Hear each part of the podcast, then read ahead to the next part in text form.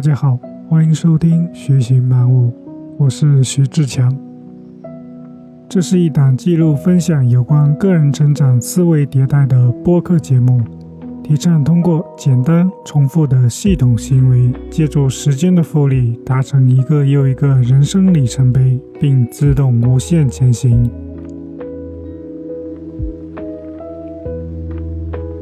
希望能与你在这条自我探寻的漫漫长路上一起徐行漫悟。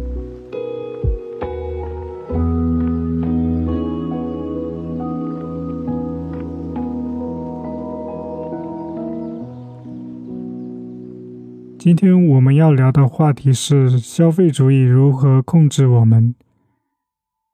今天是二零二三年十月五号。最近苹果刚发布了 iPhone 十五系列手机，我老婆打算换个新手机，所以我们去线下店里看了一下。在看新手机的时候，我突然就有一种想法：我的手机也用了五年了，是不是也该换手机了？我现在用的是 iPhone X，即使我之前是有了解到消费主义其实是被设计出来。阻碍个人自由的一个陷阱。但是，面对于自己喜欢的商品，尤其是近距离接触到商品，感觉上已经拥有它的时候，想要的那种欲望，淹没了我对于是否真正需要它的理性思考。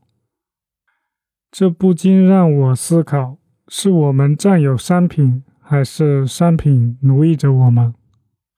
所以。我今天就想和大家一起来探讨一下有关消费主义的话题。那什么是消费主义呢？下面是来自 ChatGPT 3.5的一个回答：消费主义是一种强调对商品和服务的极端重视，将消费。视为生活的中心目标和核心价值观的文化和社会观念。这种观念强调个体通过购买和拥有物质财富来实现幸福和满足感。消费主义通常表现为对奢侈品、时尚、科技产品等过度的追求，以及通过大量购物来满足情感和社会需求。好。了解了什么是消费主义，那消费主义又是如何产生的呢？工业革命之后，人类的生产力大幅度提升。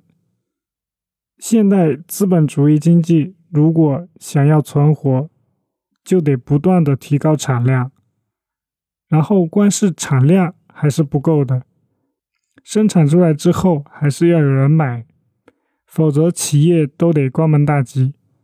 为了避免这种灾难，确保不管是什么新产品都有人买账，就出现了一种新的伦理观——消费主义。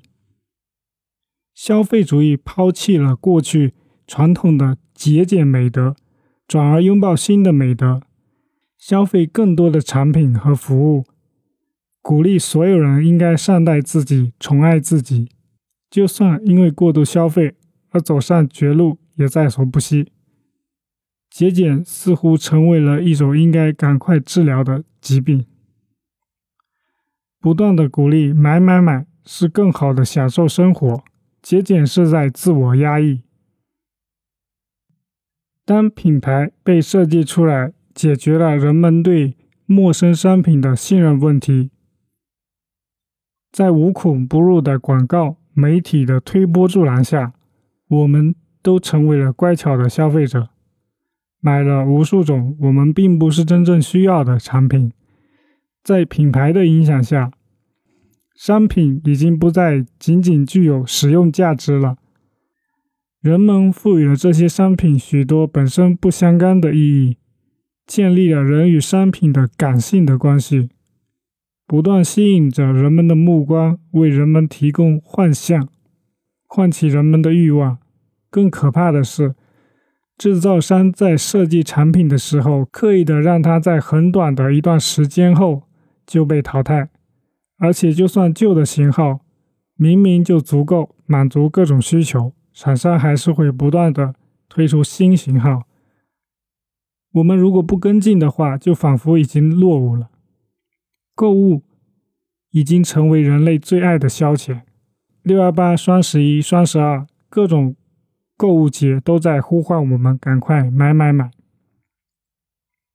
在食品市场，过去农业社会的饥荒问题仿佛就在昨天，但到了今日的富裕社会，一大问题却是肥胖。而且对于穷人的冲击更大，因为富人懂得选择各种有机食品和绿色蔬菜，但穷人常常只能大口的吃汉堡、披萨，各种高糖高脂肪的精加工食品。肥胖这件事可以说是消费主义的双重胜利：一方面吃得多，促进了经济；另一方面，大家吃多了以后，就得购买减肥产品，再次。促进经济增长。过去贵族们的生活往往是铺张浪费、尽享奢华，而农民则是省吃俭用、锱铢必较。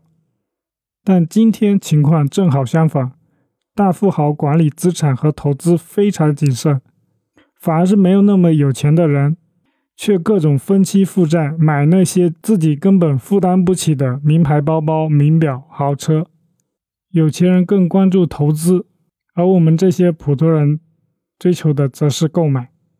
消费方式是社会模式的体现。如今，我们每个人都不由自主地依赖市场，这种依赖不仅仅是物质上的，也是精神上的。由于经济社会环境的发展，人们的思想变化了，这也改变了人与物、人与世界的关系。对人们来说，消费不再意味着是消耗和挥霍，而是再自然不过的行为活动了。那为什么人们深陷其中却毫不自知？这是因为我们从小受到的教育，身边无处不在的广告和社会文化塑造了我们的欲望和需求。同时，消费品还可以成为我们建立。和表达个人身份的手段，而且我们常常习惯通过与他人比较来评估自己的成功和价值。群众效应也使得我们不断的追随潮流，购买最流行的商品来得到社会的认可和接受。这一切都使得我们深陷于消费主义的陷阱之中，却毫不自知。现在大多数打工人都深陷于通过工作获得收入，然后去消费，不断的消费进一步增长了欲望，接着更努力的工作获得收入，陷入一种无限的循环当中。月光族、信用卡透支已经成为现代社会的一个普遍现象了。为了追逐那无尽的欲望，我们不停的奔跑，没有一点点空间让我们停下来喘口气。思考一下，相比于宗教和种族制度，消费几乎是完美的阶级运行方案了。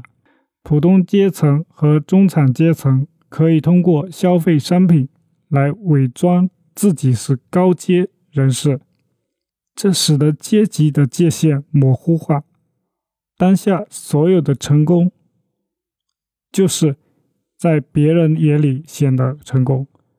在各种竞争中，地位高低都取决于他人的看法，而他人的看法则取决于这个人的表象。所以，人们必须努力证明自己的财富，还要通过各种方式来向他人展示。因此，商品和消费就显得越发重要。人们深陷于满足那欲望海洋里虚无的幸福感。丝毫不知，正是因为这种无节制的消费，进一步使得我们这种普通人更加无法实现阶级跃迁。购买物品可以使它的主人进入某种角色，消费构成了一种通用的代码，一种定位系统，展示了人们在社会中的位置。这也就是为什么人们再没有钱、再省吃俭用，也要买那些名牌包包、名表、豪车，因为这可以变相的展示他们在社会中的地位。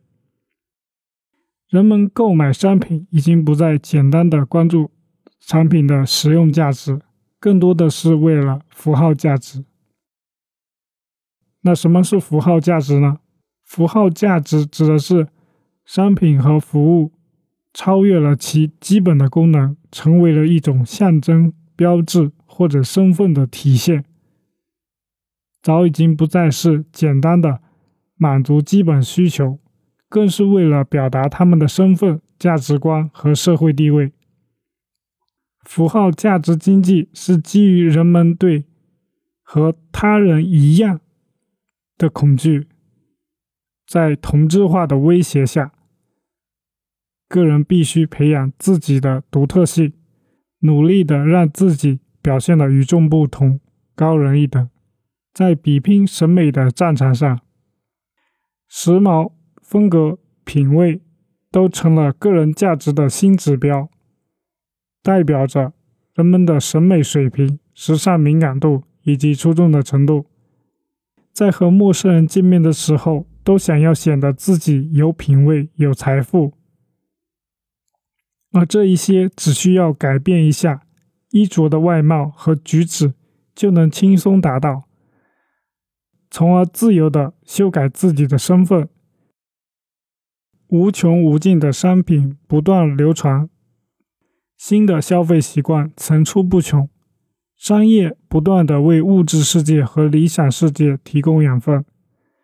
这一切都是利用人们对安全、自尊、权力、抱负的渴望，也利用人们的认同和偏见。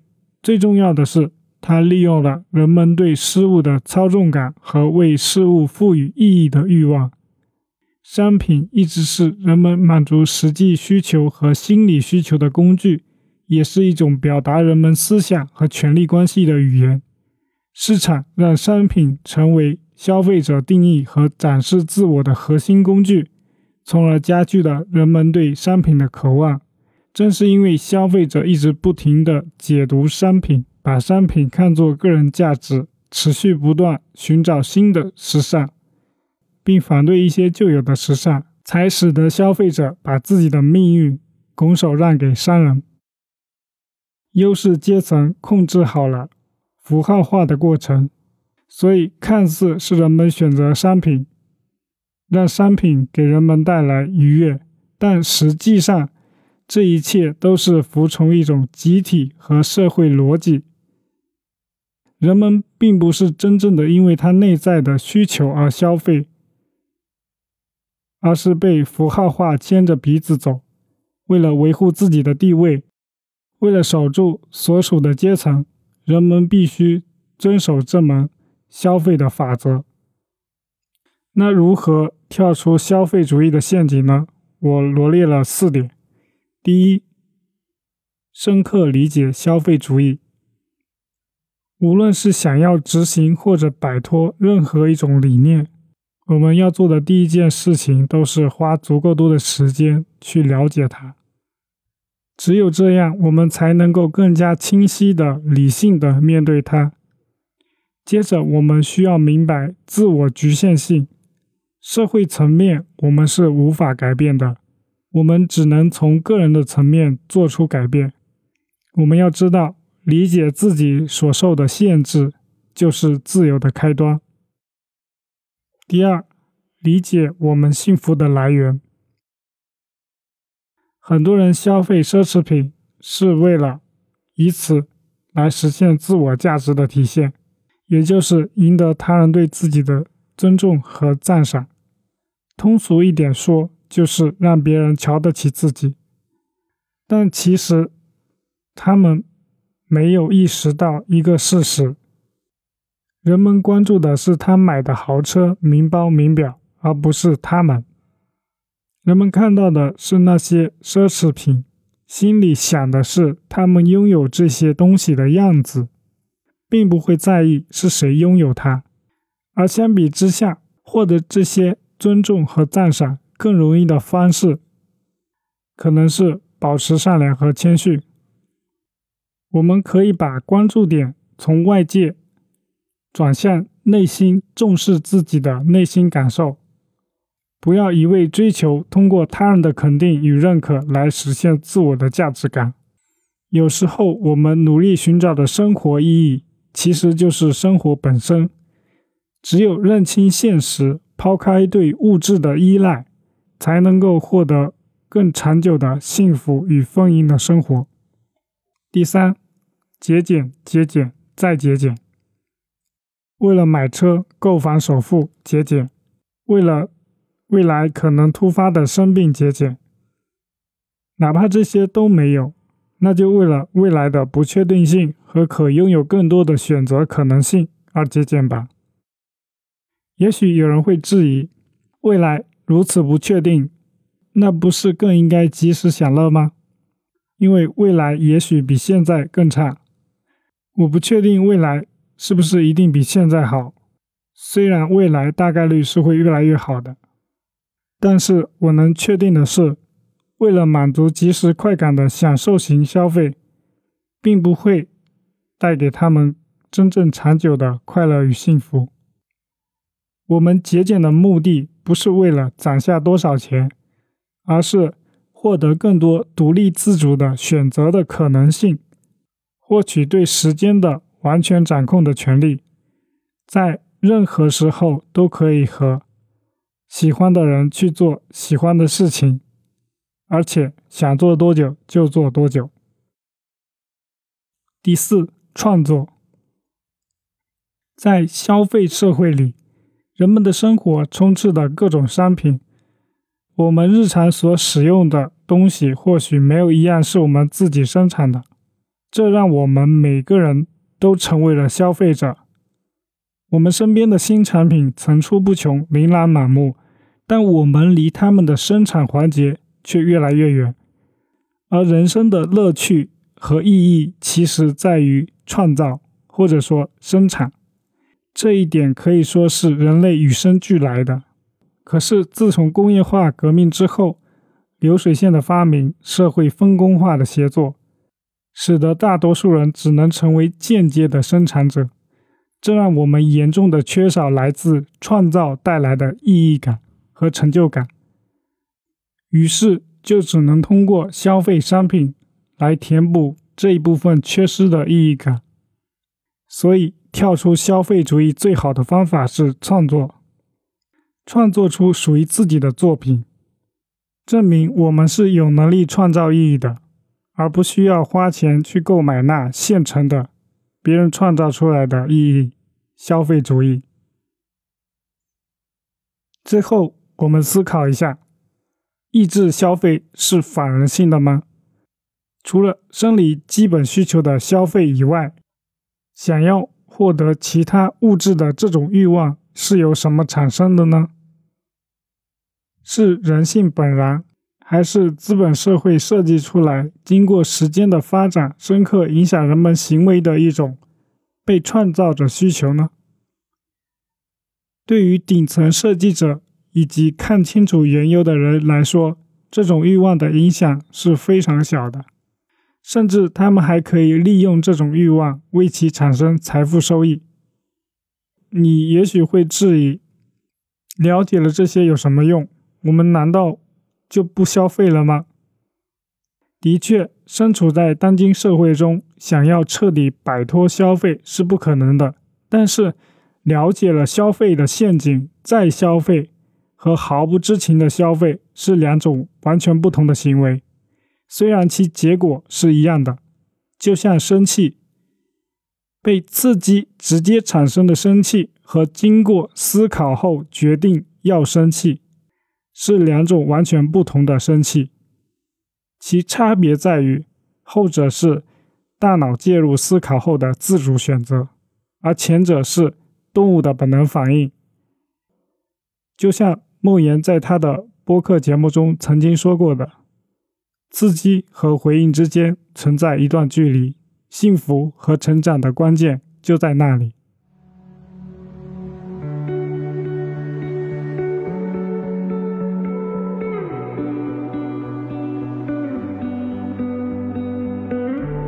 好了。